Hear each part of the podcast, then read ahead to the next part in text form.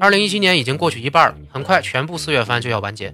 虽然人气作品数量不减，但是并没有神作的出现。毕竟主要人气都被蒙后宫主带，原作光环下的续作质量呢仍待确认。轻小说改编泛滥成灾，主流风格偏向低龄化已成事实。但是呢，还是有很多作品值得一说，并且现在的音乐质量真是可圈可点。除了动画剧情以外，音乐也成了每部番剧不得不提的话题之一。对于广大音乐爱好者来说，又多了很多选择，这是真的好事儿。今天呢，无双盘点一下前半年个人比较中意的几部作品，以及对应的好听歌曲推荐给你。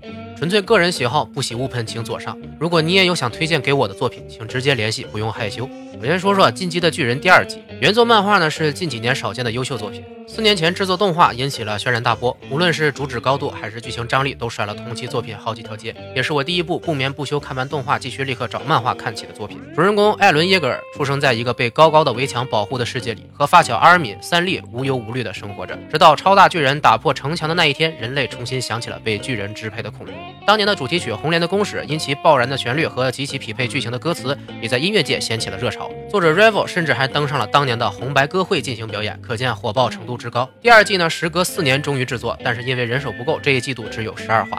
剧情跨度非常小，虽然长度有限呢，但是这一段正好是承上启下的重要部分，解释了无脑巨人的来源，明确了故乡三人组的身份，受巨人震撼出场以及坐标直立的出现，也给巨人的谜团添上了更多的可能性。期间，赫利斯塔的真名西斯特利亚一闪而过，也预示着这个少女的非凡身份。下一季也预定就在明年再度开拍，希望可以放出更多的剧情。毕竟漫画后面的故事展开非常震撼，不做成动画实在太过可惜。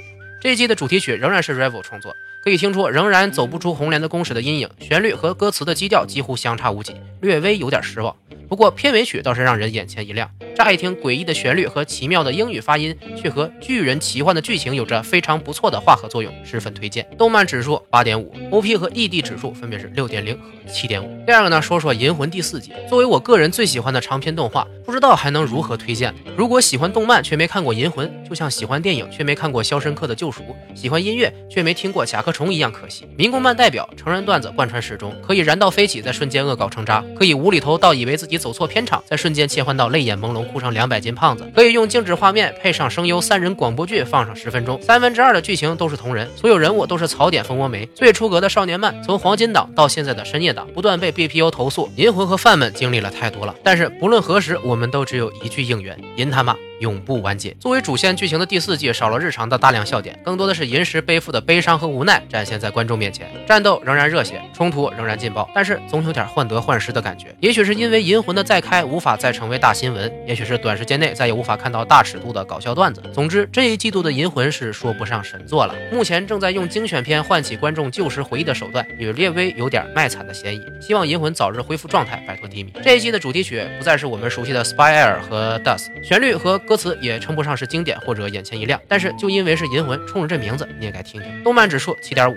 歌曲指数六点零。第三个呢，说说笑面推销员 New，这是前几天我介绍推荐过的动漫，成人黑色幽默系。笑面推销员里也有一个和哆啦 A 梦一样可以帮助人实现梦想的坑人黑胖子丧黑浮躁啊，看这名字和大嘴就知道肯定是个黑货。这一季度呢，通过二十四个小故事，反映现实社会中的二十四个社会现象，无论是题材还是人设，都是轻小说无法比拟的高度。尽管画风偏显老化，但是反倒使得故事看起来更加幽默轻松。作者藤子不二雄威正是当初和藤子 F 不二雄一起创作哆啦 A 梦的漫画家安孙子素雄，后来单飞创作了这部笑面推销员，所以看到和大雄胖虎长得差不多的人物也就不奇怪了。主题曲 Don't 非常适合这部作品，刚听到的时候，我不禁感叹日本的创作歌手功夫真是了得，自己作词作曲，声线独特，歌曲和动漫剧情契合度之高。都让这首歌非常值得推荐，节奏轻快，旋律简单，好像一个大姐姐捧着童话书在给你讲故事一样舒服，一首可短期循环的作品。动漫指数八点零，歌曲指数七点五。第四个呢，说说王室教师海念，腐女向动画，人物美型到让我这个直男癌也心神荡漾。剧情不难理解，就是一个贫民窟出身的野孩子海念救了国王，凭借自学成长为大学者，后被国王请去任职，教导四位美到窒息的王子的王室教师的故事。日常治愈的故事小合集，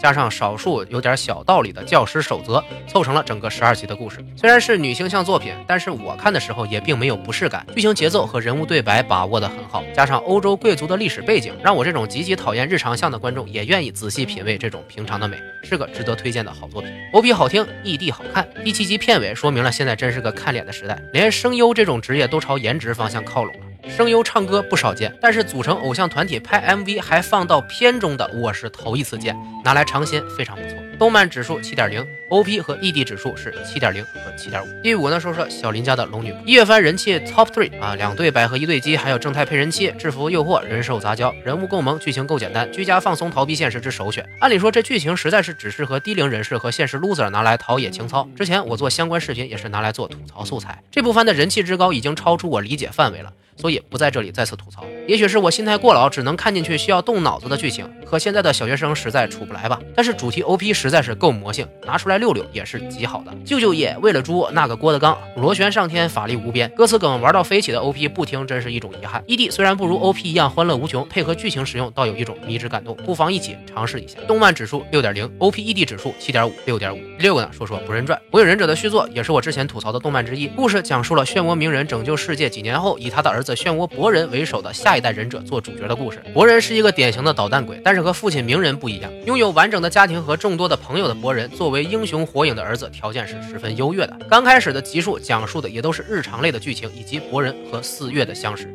整体来说更偏向于子共享，因为画风和剧情完全不是火影粉期待当中的样子，所以我并不十分推荐看剧情。会出现在这个名单里，依旧是因为异地歌曲的魔性。从名佐开始盛传下来的腐女之风，自然就渗透到了续作里面。Gay 里 gay 气的对白和歌词，当然。少不了，动漫指数四点五，歌曲指数六点零。第七个呢，说说艾罗芒阿老师，那这名字已经被和谐过了，稍微懂点日语的同学们都懂，原来这是什么意思？妹控、后宫、胖子、轻小说，几乎是现代宅男们的最爱题材的合集，稍微角色好看一点，就肯定不会差。事实证明，四月番中低龄化番剧中人气最高的就是这部《黄门老师》。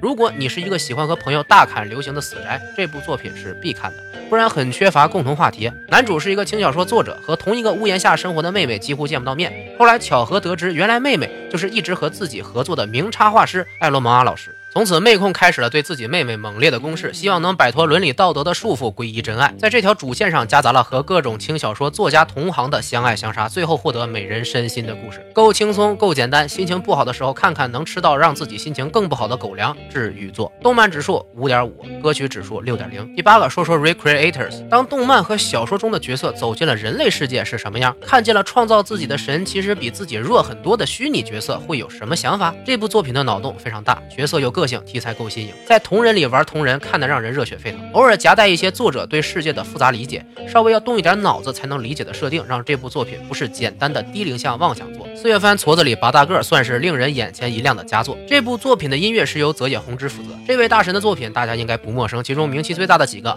高达 UC、战国巴萨拉、进击的巨人、七大罪。都是耳熟能详的作品，能看得出来制作商对 Recreators 这部作品的期待。现在看来算是比较成功的。动漫指数七点五，歌曲指数七点零。最后一个呢，说说 Sin 七大罪。呃，动画是绅士福利，女神勿近，不多介绍。自古那啥出燃曲，歌曲是不错的，不多介绍，有兴趣自己去看吧。动漫指数九点零对男性啊，歌曲指数六点五。结尾重申一下，我个人偏爱青年向的作品，最好需要动脑子的那种，讨厌低龄向卖萌卖腐为唯一噱头的烂片。所以我推荐的作品大多和人气无关，更多看重剧情。和音乐，如果你喜欢的作品被我黑了，无需怀疑自己的审美，只是你比较年轻而已。如果你喜欢的作品没有被我提起，可能是我忘记了，或者我们审美不同。欢迎联系我，向我推荐。毕竟好的故事都是需要我们共同的努力才能成为神作的。如果你愿意顺带向别人推荐一下我，则更是感激不尽。关注新浪微博或者微信公众号“无双漫谈”，更多优质内容推荐给你。